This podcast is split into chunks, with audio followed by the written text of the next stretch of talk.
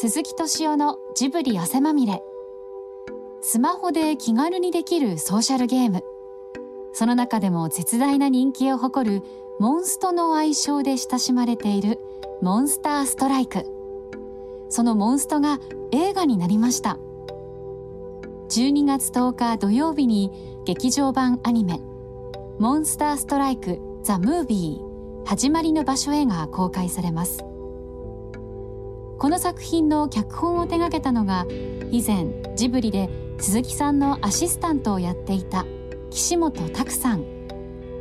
そんな縁があり鈴木さんが映画のニュースサイト映画ナタリーのインタビューを受けました。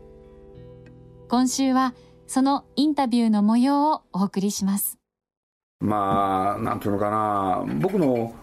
あのそばでね、ジブリの時にそばでやってたいろんな人が、まあ、特に男の子たちなんですけれどみんなねなんか独り立ちしてったんですよね。だからまあナヨはナヨってあの、ね、岸本拓君ですけれど、まあ、シナリオ。まあ一番最初の感想はナヨってジブリにいたんですね。だってジブリ作品のあの影響っていうのかね、斬新がとこいろんなとこに出てくるからもう笑っちゃったんですよ僕はもう。ほんであいつのインタビュー読んだらねこれまあちょっと前に読んだんだけれど。いや子供の時初めて映画を見たのはグーニーズ、うん、そういう映画を作りたかったって書いてあるでしょ、はい、嘘ばっかりやがってと思って。もうあの赤いドラゴンって出てくるでしょ、はいはい、あれゲド戦記の時の話じゃないですかあれ。これでゲド戦記で僕コピー書いたんですよね昔だっけ？人は？人は竜と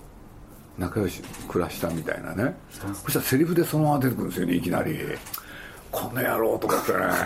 これでいつかね。あこの野郎って言っちゃいけないですね。あのなんだ。ゲド戦記の時に、サンザパラあいつといろいろやってねこれ証拠残ってるんですよ。あの NHK でね「プロフェッショナル」っていう番組があってそこにはナヨが登場してるんでね、これであのね、そういう仲良しだったドラゴンがいつからか人間はドラゴンを信用しなくなる信じなくなる。であれねあのあのなんだゲド戦記の時の設定そのまま喋ってますよね、うん、これはちょっと驚きましたね。でもあいつのインタビュー見たってねゲド戦記のゲの字も出てこないでしょ、うん、だからまあ前後左右でいうね前後あの逆転していろんなこと言うとあのねあれもちょっと僕ねびっくりしたんですよ。要するにあれ、まあ、ダムとは言わないけれど沈んだ村が出てくるでしょ、うん、俺ねちょっともうこれ非常に難しいんですけれどジブリである作品を企画したんですよ、はい、でその時あいつそのメンバーの一人、うん、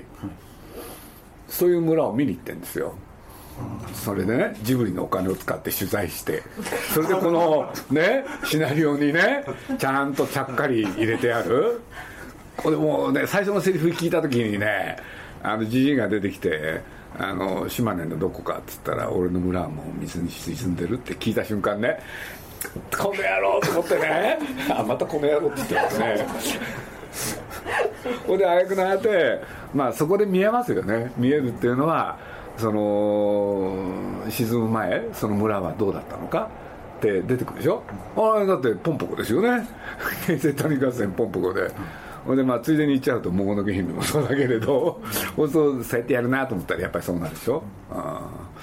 それからあのディーダラボチも出てきましたね。桃の毛姫の。ね？そうだよねあれ。最後の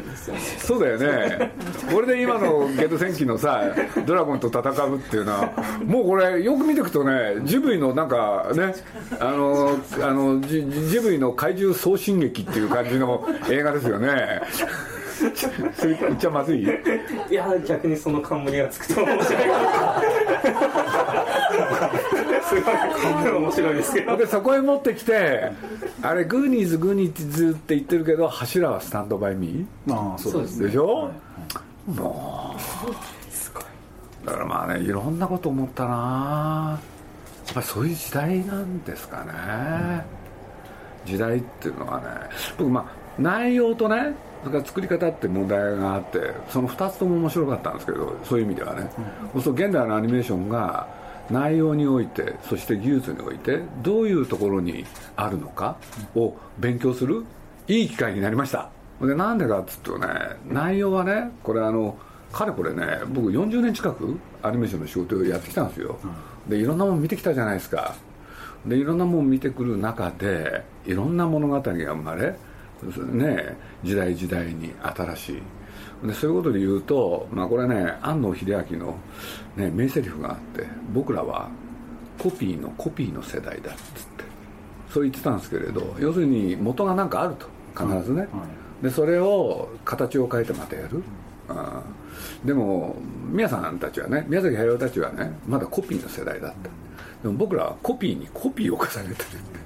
る。でまあ今回これ見たらねコピーのコピーのコピーなんだなっていうね 3段階目まで来たなっていうねいよいよ、うん、でもそれはねまあでも人間の歴史っていうのは僕は別に否定としてそういうこと言ってるんじゃなくてまあそういうことがあるんだろうなって。ほんでまあこれはないだけじゃなくていろんな人の作品見てて感じることですよね、うん、常に。ほんでまあ物語っていうのか小説っていうのかね映画っていうのは。常にそういうことをこうやって繰り返していく、うん、そういうもんなんだなと思いましたけどね。だからまあこれはまあ僕の持論なんですけどね。これ映画だけじゃなくて小説もそして音楽も現代って僕アレンジの時代だと思ってるんですよ。でどういうことかっつったらねいろいろ自分が見たり聞いたり体験したりしてきたことそれのいいところを引っ張り出してねそれをコラージュするって、うん、でそれでね一つのものを作る。でまあそれはねまあ、赤ん坊がこの世に生まれ入れて、ね、今日本人がみんな日本語しゃべるっていうのは真似をして日本語しゃべってるわけでしょ？でそういうことで言うとね自分がいいと思ったものそれをこうやって並べてみてコラージュして一つのものを作る。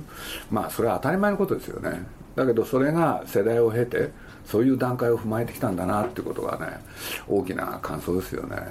だからまあ僕なんかはまあ、それこそジブリの責任者としていろんなことやってきたんで改めてこういう作品見るとなんかこういう形でねあのやってくんだな。あこういう形でなんかジブリのものがなんだ影響残ってくんだなってことはちょっと思いましたね。それと内容で言うとね宮崎駿の影響を持ったんですね。いい意味でも悪い意味でも。それは何かというとねこの映画ってね、うん。まあ、僕は見ながらそれは思ったんだけれどあのレンっていうのは主役、はい、ほんでまあ他に仲間がいるってでアキラっていうのも出てくるんだけれど基本的には観客が売る情報ってレンがね体験したこと見たこと聞いたことでしょ、はい、客観描写ないですよね、これってね実を言うと宮崎駿の映画もそうなんですよ、主人公の見た目でね、体験したこと見たもの聞いたもの。それにねなんだ観客がついていかなきゃいけない、うん、つまりね作り方としてはサスペンスなんですよ。あのナウシカもそうですよね。実は宮崎駿の映画ってだから主人公いつも出ずっぱりなんですよ。もうそうこれもねそうなんだなと思ってね。だからまあついさっきこの映画見ながらねそういうのってね実を言うとまあなんて言うんだろう。宮崎駿がそういうのを作って、まあ、世間の喝采を浴びたんだけれどねあの日本のねもしかしたら一つの伝統かなってこともちょっと思っちゃったんですよね。要するに昔だったらねあの主人公はこうでってって一方ライバルはこうでっつってね場所とねあの変わったりして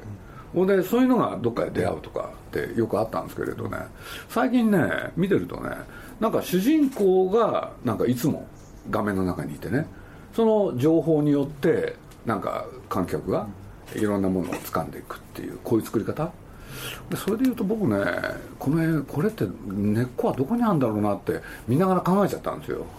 これで多分ね僕が子供僕らが子供の頃まあ僕は段階の世代なんだけど子供の頃月刊漫画誌っていうのがあってそこでね、まあ、いろんな人が漫画描いてたけれどね常にそのなんだ主人公がいつも全てのコマに登場。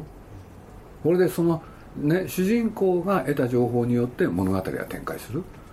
もしかしたらね昭和20年代30年代のその漫画の伝統がねこうやって今のアニメーションにも生きてるのかなってことをねちょっと思いましたね、うん、でこれってね海外特にアメリカのものを言うと比較対象するとねあんまりないんですよね。向こうはねあの主人公が、ね、の主観で作る映画ってほとんどないんですよ。でそれでいうと日本はやっぱりそうなのかなってことをね改めて思いましたね。だからまあ早い話ね例えば「君の名は」ってまあやられてるけれどあれなんかね男の子と女の子のがねあのどっちかが出ずっぱりってないじゃないですか。男の子の話をやったり女の子の話をやったりってテレコでしょ、うん、でその二人が出会うっていう、うん、こっちの方がねどっちかっていうとね西欧的っていうのか、うん、それは面白かったですね。それと技術的なことで言うとまあある時からねまあいわゆる CG っていうのかデジタルが出てきてね今回はあれ三次元さんが入ってるんですね。制作会社の中に。でそういうことで言うとセル画とまあ今のね CG の部分どうやってドッキングするかっていうのが今の大きな流れだと思うんですけれどね。まあ僕見ててこの間見てきてなんかすごく面白いのは今回見て本当そう思ったな。あの三次元さんの作ったあの 3D のああいうのって非常に面白くてほんでそれをね手書きのものとどうやって違和感なくあの合成するかって。それが非常にうまくいっててまあ面白かったですよね。でちょっと思うことがあるんですよ。今ね日本のアニメーションってね、まあ、ご承知のように全みんながこうやって手書きでやってきてでちょうど21世紀になる頃ですかね。やっぱり CG っていうのが使えるようになってきてで作品の中に一部入れる、うん、なんてことをやってきてねやってるうちにねその CG の部分がちょっと増えたりして。でやってたらねあの今回なんかそうなんだけれど 3D で作った、えー、質感そのものを出しちゃってるじゃないですか。でそれを一旦セル画風には見せてないでしょ。いわゆるセルルックには、うん、でそれがね共存してるってのは僕は面白かったんだけれど日本のねそのアニメーションってねその当初そうやってやってたんですよ。その 3D の質感と手書きのものをね一緒にするって。ところがある時から全てをそのセル風にね見せようって 3D で作るんだけれどセル画に見せちゃうって。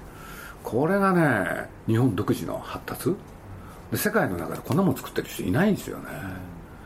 だからまあ今回のこのモンストを見てても一部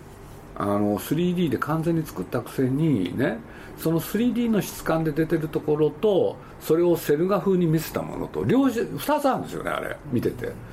でそれのねどういう時に使い分けてんだろうなんていうのをね見るのもね僕にとっては面白かったんですよ。あここでこうやってやってんだとかね。でまあ基本的にはモンスターは全部ね 3D でやるんですけれどそれも質感でやってるやつと 3D のしかし一方でセル画風に置き換えたものとね、これもやってたしね。そういう意味じゃ面白かったんですけれどで今の日本のアニメーション界の流れで言うとね流れで言うと何て言うんだろう。僕は誰かがね 3D つまりピクサーが作ってるようなアニメーションああいうものは一体誰がいつ作るんだろうって。でまあ実を言うと一部にもう出てきてるんですけれどなかなかね受け入れられたものがないんで。なんてやってる時にね何しろ宮崎駿まで 3D だですなんか 3D をって CG とかなんか言い出してね。と誰が言ったか知らないですけれどやり始めちゃったりね。これまあそういうことで言うとねまあいろんな話聞いていくとね面白いことが起きてるんですよね。結局ね手書きでやってきた人にとって 3D ってねものすごい扱いにくいんですよ。で結局ね扱いにくいのはまあいわゆる CG の方はねお人形さん作るんですよこういうモニター上に、うんそしたらそれをその人ができるお芝居をやるわけでしょ。そうすると手書きの方はね平面の絵でしょ。平面の絵でお芝居をする。そうすると動きを自由自在その手書きの方が。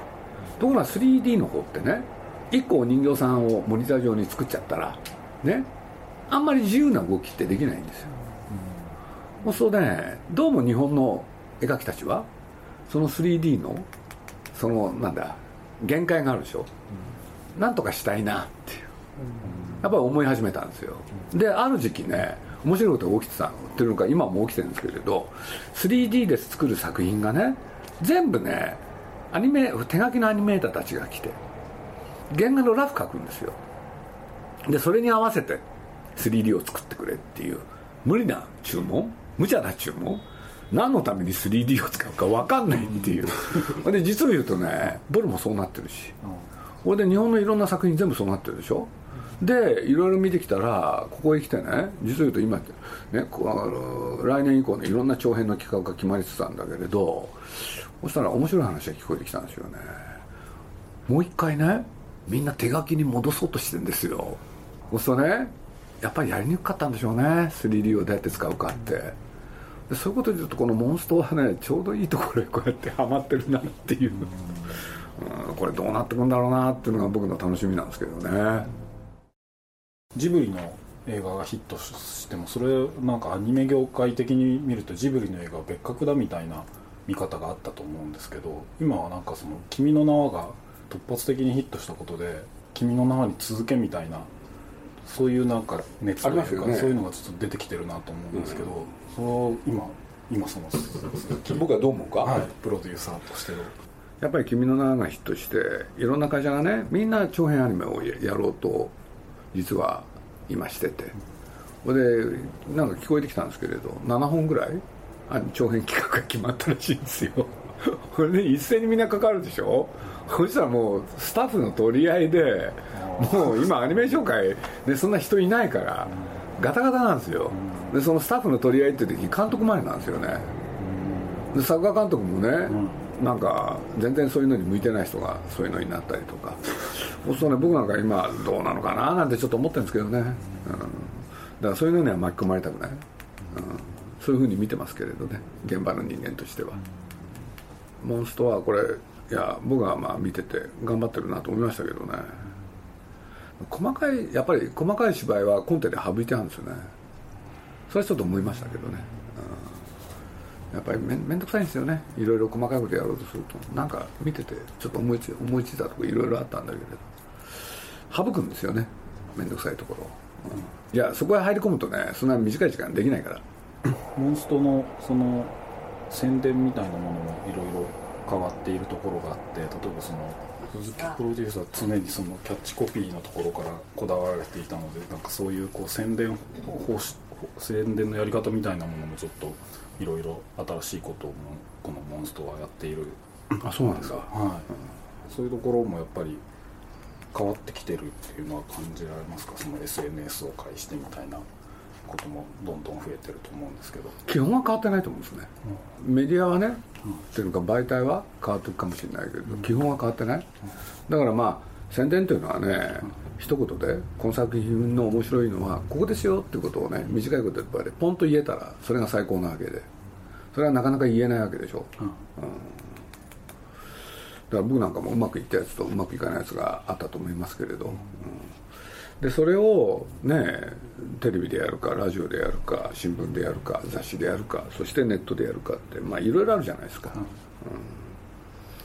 だから僕なんかも川上さんといろいろ話してて教えてもらったことの一つに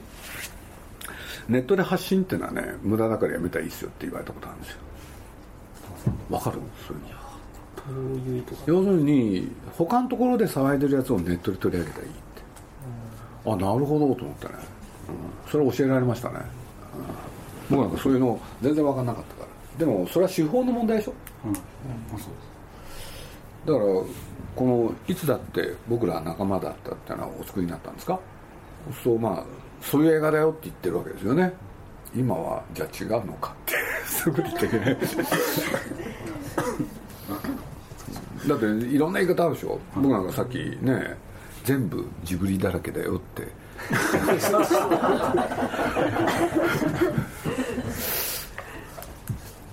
だからまあ強いコピーっていうのかな。煽り文句。はあった方がいいと思うんですね、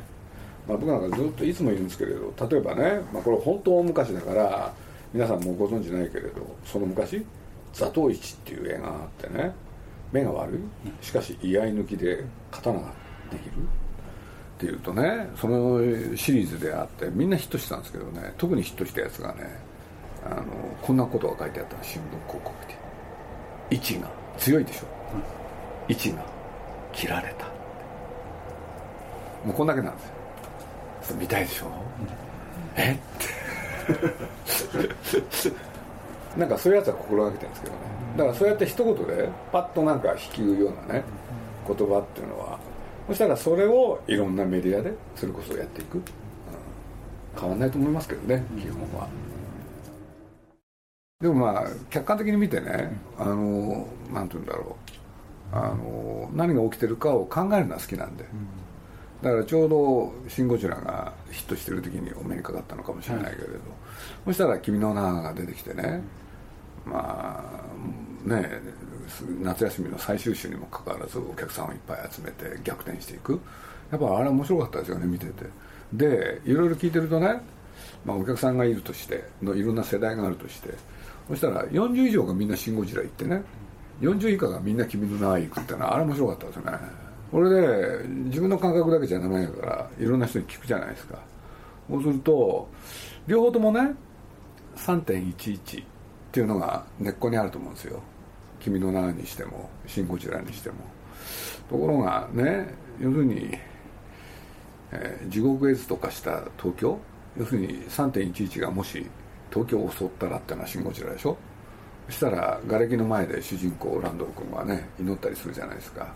で彼に代表されるようにねそうなってしまった東京を何とかしようって若者たちが立ち上がる。これがね君の名を見た時にね逆そうならない。これ面白かったですね。要するにそういう風になってしまった東京を何とかしようじゃないですよね君の名は。あの映画「君の名は」の中にね「あの世」って言葉が何回セリフとして出てきたんですかね。誰か数えてほしいんですよ。そういうのにすぐ気が付く方なんですで僕はちょっと誇張するとね20回ぐらい出てきてるんですよ。そなんで「あの世あの世」と繰り返したのか。で「志願」って言葉1回出てくるんですよ。そうあの火山のあれ見ながらね「あの世」ってばっぱり言ってるんですよ。そうするとこの世はねいいとこじゃないいいことはないけれどあの世行けば幸せになれる。それをやった映画でしょあれ。と僕は思ったんです。そうすると「シン・ゴジラ」と「君の名は」ってね対極の映画だなと思ったんですよ、うん、それが面白かったですね。でも「君の名は」だって宮崎駿の影響が強い。僕はそう思ったんでね。だからこのモンストもねやっぱりその僕監督のことはよく知らないんですけれど岸本にしても、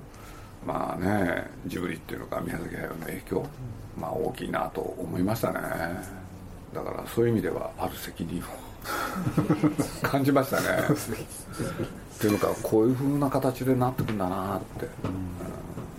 うん、宮崎さんの影響っていうのは「君の名は」ではどういうところで？だって宮崎駿の映画ってね、うん、あの世行ってそこで体験したことをもとに現世へ戻ってくるんですよ。そうするとあの世の感が描くのがうまいのは宮崎駿ですよね、そしたらそれを拡大したんですよね。肥大させたっていうのが、それが「君の名」だと僕は思ったんで、うん、で「君の名」の最大の特徴はね現世に戻らないっていう。あれが面白かった、うん、本当はね なんなんて言うんだろう。